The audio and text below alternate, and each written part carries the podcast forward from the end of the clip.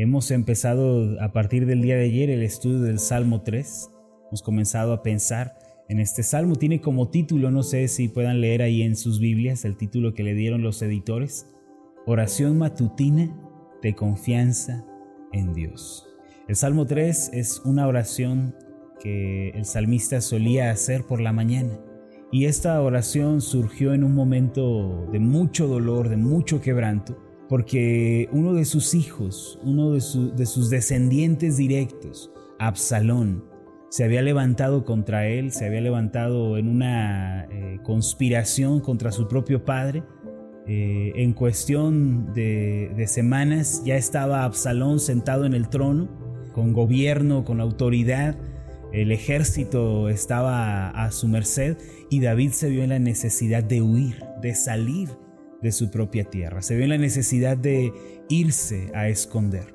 Y resulta que cuando él estaba escondido, cuando él estaba siendo perseguido por su propio hijo, tuvo lugar esta oración que hoy es de mucha bendición para nosotros. Esta oración que nos, nos devuelve el aliento, porque el Salmo 3, si bien comienza de una manera oscura, de una manera opaca, comienza con lo que parece ser una queja, un recuento de, de los problemas y las adversidades, es también un salmo que brinda esperanza y que nos ayuda a recobrar el aliento en el momento más difícil de nuestra vida. Lo interesante es que este Salmo 3 vino como resultado de una gran aflicción que el salmista tuvo que atravesar.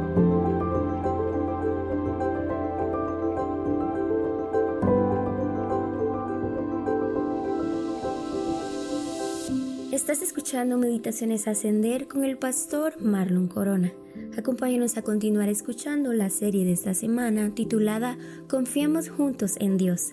El tema de hoy es Dios, mi escudo en el sufrimiento. Entre los salmos que vienen a ser como esas perlas esparcidas en la Biblia, de esperanza, esos diamantes que dan aliento y fuerza, se encuentra el Salmo 3. Yo mencionaría entre los salmos que, que eh, eh, son más reconocidos, vamos a decir, o que, o que tratan temas más eh, en cuanto a lo que estamos viviendo, el Salmo 23, por ejemplo, el Salmo 84, el Salmo 91, el Salmo 103, pero entre ellos también está el Salmo 3, un salmo de esperanza. Pero es importante que tengamos presente de dónde viene este salmo y bajo qué circunstancias se escribió. No se escribió desde la cámara del rey, no se escribió desde la mesa donde estaba todo servido, tampoco se escribió entre los aplausos y, las ovaciones de la gente. El Salmo 3 se escribió cuando David era perseguido se estima, de acuerdo a, la referencia bíblica, al segundo libro de Samuel capítulo 15, que fue en un momento en el que David estaba subiendo una montaña con algunos de sus hombres para buscar el rostro de Dios. No era un lugar cómodo, no era un lugar en el que muchos quisiéramos estar. Él estaba exiliado, él estaba perseguido, tenía precio su cabeza y en medio de esa situación él pudo elevar esta oración que hoy nos da esperanza a todos nosotros. Ahora, ¿por qué menciono este contexto del Salmo 3? Porque tenemos la idea, la equivocada idea, de que caminar con Dios es sinónimo de evitar el sufrimiento. Y que los caminos de Dios nunca nos llevarán al sufrimiento, ni al quebranto, ni al dolor. Y tenemos la idea de que mientras todo marche bien, Mientras Dios no toque mi dignidad, mientras Dios no me pida cosas que eh, son más difíciles o grandes que yo, entonces todo va bien. Pero el momento en que Dios me quebranta, el momento en que Dios me toca, reprochamos, nos quejamos, le preguntamos a Dios por qué a mí, por qué yo tengo que sufrir. Y muchos tienen esta idea acerca de Dios, que mientras todo marche bien, mientras todo esté dentro de lo lógico, caminamos con Dios. Pero cuando las cosas se salen de lógica, cuando las cosas nos superan y cuando el sufrimiento aparece, entonces nos quejamos contra Dios, culpamos a Dios y nos endurecemos delante de Él. Pero hermanos, pensar y actuar de esa manera es pensar y actuar de una manera inmadura espiritualmente hablando. Quien piensa que con Dios no hay sufrimiento, que con Dios no hay quebranto, todavía no ha madurado en la fe. De hecho, uno de los mensajes que los apóstoles predicaron a la iglesia fue que era necesario el sufrimiento. En Hechos capítulo 14, en los versículos 21 en adelante, encontramos lo siguiente.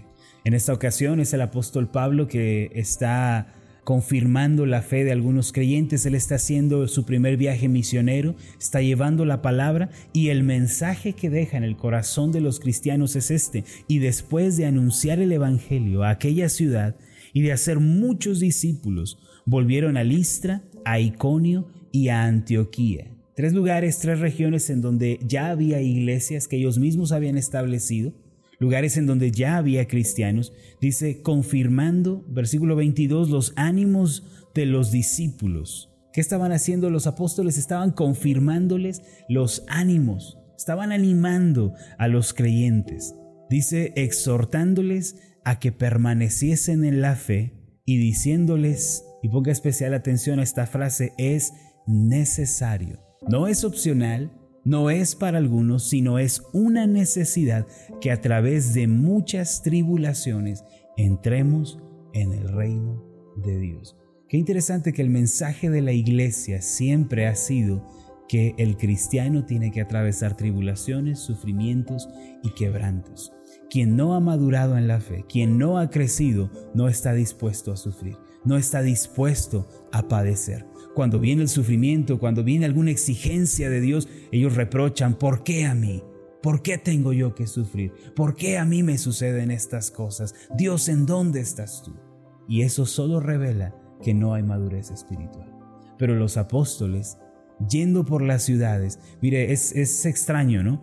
Porque se dice aquí que ellos estaban animando exhortando, motivando, confirmando los ánimos de los discípulos. Si uno quiere motivar a la gente, quizá el mensaje que debiera darles no es que va a haber sufrimientos, ¿verdad? Eh, parece que los apóstoles están equivocando en su predicación. Si se trata de animar, ¿por qué les advierten que vendrán sufrimientos? Más bien eh, quisiéramos que los apóstoles fueran como los famosos motivadores del día de hoy, ¿verdad? Eh, que, se van por el lado del humanismo, por el lado de la razón y tratan de animar a la gente de esa forma. Pero el Evangelio anima a través del sufrimiento, el Evangelio anima a través del quebranto. ¿Por qué? Porque descubrimos que en medio de estas cosas hay un crecimiento, hay una madurez, hay una comprensión más cercana de quién es Dios. El libro que se estima que es más antiguo en toda la Biblia no es el libro de Génesis, Muchos piensan que el libro más antiguo que se escribió es el libro de Génesis, pero no es así. Se estima que el libro más antiguo de toda la Biblia es Job, es el libro de Job. Ni siquiera el Génesis es tan antiguo en, el momento de escribirse como lo es el libro de Job. Ahora, ¿qué quiere decir esto? que el libro de Job, las enseñanzas que tiene, son de las primeras enseñanzas que la humanidad conoció acerca del camino de Dios. ¿Y cuál es el tema central del libro de Job? El sufrimiento, el quebranto, el ser desmenuzados por Dios para ser reformados por Dios. ¿Qué quiere decir esto? Que el mensaje más antiguo que Dios ha estado comunicando a la humanidad es que caminar con Él significa que en algún momento vamos a ser quebrantados, pero también seremos levantados por Él. Y que toda persona que anhele o aspire a la madurez espiritual tiene que atravesar muchos sufrimientos. Así como lo dijeron los apóstoles, que es, es necesario que en muchas tribulaciones entremos en el reino de Dios. El salmista ciertamente fue una persona que se encontró en esas tribulaciones, dolores, amarguras, pues el Salmo 3 comienza de esta manera, oh Jehová, cuánto se han multiplicado mis adversarios. De un momento para otro parecía que sus adversarios se habían amontonado contra él en una cantidad enorme y dice a continuación, muchos son los que se levantan contra mí. Muchos son los que han levantado su lanza, su espada, han levantado gritos de batalla contra mí. Son muchos, Señor, los que vienen en mi contra. Versículo 2, muchos son los que dicen de mí, como si esto fuera poco, los que están en mi contra, los que se pusieron de pie contra mí, también, Señor, están aquellos que están diciendo de mí, no hay para él salvación en Dios. Su Dios no lo va a salvar, su Dios no lo va a socorrer. Y esos son los primeros dos versículos del Salmo 3. Una situación de sufrimiento, una situación de quebranto, de adversidades, de enemigos que nos rodean. Pero entonces viene lo interesante, viene la revelación de Dios en medio del sufrimiento. Viene la ayuda de Dios en medio de lo que estamos atravesando. Sí, es necesario que a través de muchas tribulaciones, hermanos, entremos en el reino de Dios. Así lo dijeron los apóstoles, ese es el mensaje más antiguo dado a la humanidad, pero es también el mensaje más grande que tenemos en la Biblia. Pensamos, ¿no? Que los hijos de Dios no debemos sufrir. La gente piensa, ¿por qué voy a sufrir? Sufrir, ¿por qué yo? ¿Por qué tengo que sufrir yo? Pero no nos damos cuenta de que el Dios de la Biblia no detuvo el sufrimiento para su propio Hijo Jesucristo. Jesucristo, quien nunca mintió, Jesucristo, quien nunca tuvo pecado, él mismo fue a la cruz y padeció un sufrimiento indecible. ¿Y de quién venía ese sufrimiento? Los que han leído la Biblia superficialmente y solo se basan en las películas de Semana Santa, dicen los romanos, los judíos, ¿verdad? Pero los que han leído a profundidad la Biblia, los que han entendido el mensaje del Evangelio, dicen, era Dios quien estaba quebrantando a Jesucristo. Según Isaías 53, versículo 3, Dios cargó en Jesucristo el pecado de todos nosotros y a Él lo quebrantó, lo humilló para que nosotros fuéramos salvos. Pensamos que los hijos de Dios no vamos a sufrir, pero el Hijo de Dios, el hermano mayor, padeció primero que todos nosotros. ¿Qué quiere decir esto? Que si Dios no detuvo su mano al ver a su Hijo siendo quebrantado, ¿cree usted que Dios va a evitar el sufrimiento que sea necesario y justo para nuestras vidas? Hermanos, no teman al sufrimiento, no teman al sufrimiento. No le tengan temor a las adversidades y al quebranto, no tiemblen ante ello, porque cuando Dios quebranta, Dios está allí mismo. Mire la declaración del salmista en el versículo 3. Sí, tengo un problema, sí, tengo una aflicción, pero tú, Jehová, más tú, Jehová, eres escudo alrededor de mí. Lo que está diciendo el salmista es que no está sufriendo solo. Y aquí está la diferencia radical entre el creyente, entre el Hijo de Dios y aquel que no es creyente y que no es Hijo de Dios. Todos vamos a sufrir, lo queramos o no. En algún momento van a venir esas temporadas, como lo decíamos el día de ayer, se van a acercar a nosotros esos momentos de sufrimiento, lo queramos o no, lo esperemos o no, lo deseemos o no van a venir esos momentos a nuestra vida. Y usted tarde o temprano se va a encontrar atravesando una dificultad, lo quiera o no. Pero la diferencia con los hijos de Dios es que cuando ellos sufren, no sufren solos, Dios está allí. Él está en medio de la situación que estamos viviendo. No sufrimos solos y esa es la radical diferencia entre los no creyentes y nosotros. Todos sufrimos, pero nosotros no sufrimos solos. Hay una adversidad, sí, hay enemigos que vienen contra nosotros, sí, hay problemas, sí, pero tú Jehová eres escudo alrededor de mí. Permítame hacer una oración por usted. Amado Dios y Padre Celestial, quiero pedirte en el nombre de Jesús que abras nuestros ojos y nos des un corazón entendido.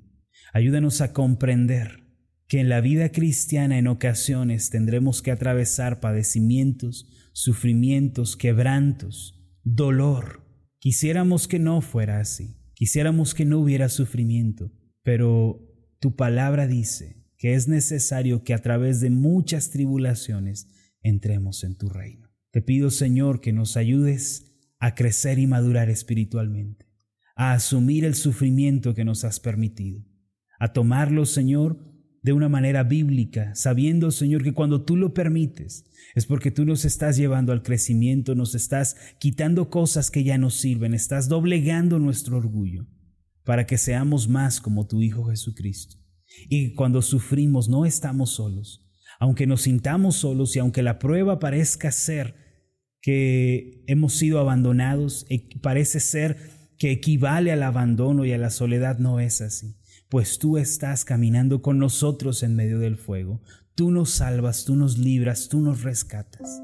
Señor, ayúdanos a comprender esto, que maduremos en la fe, que dejemos de preguntar y reprochar por qué a mí y comencemos a pensar en ti, Señor, y en cómo estás transformándonos en medio del sufrimiento. Esto te lo pido en el nombre de Jesús. Amén y amén. Hola, ¿qué tal? Mi nombre es Marlon Corona, soy el pastor de la iglesia Ascender en la ciudad de Zapopan, Jalisco, en México. Le agradezco mucho por haberme seguido con esta meditación. Mi oración siempre es que usted sea prosperado en todas las cosas y goce de una buena salud, así como prospera en su alma. Le invito a que ore por las meditaciones Ascender y le pregunte a Dios cómo puede usted ser de bendición para este ministerio. Las meditaciones Ascender son impulsadas y apoyadas por nuestros oyentes. Reciba un fuerte abrazo, que Dios le bendiga.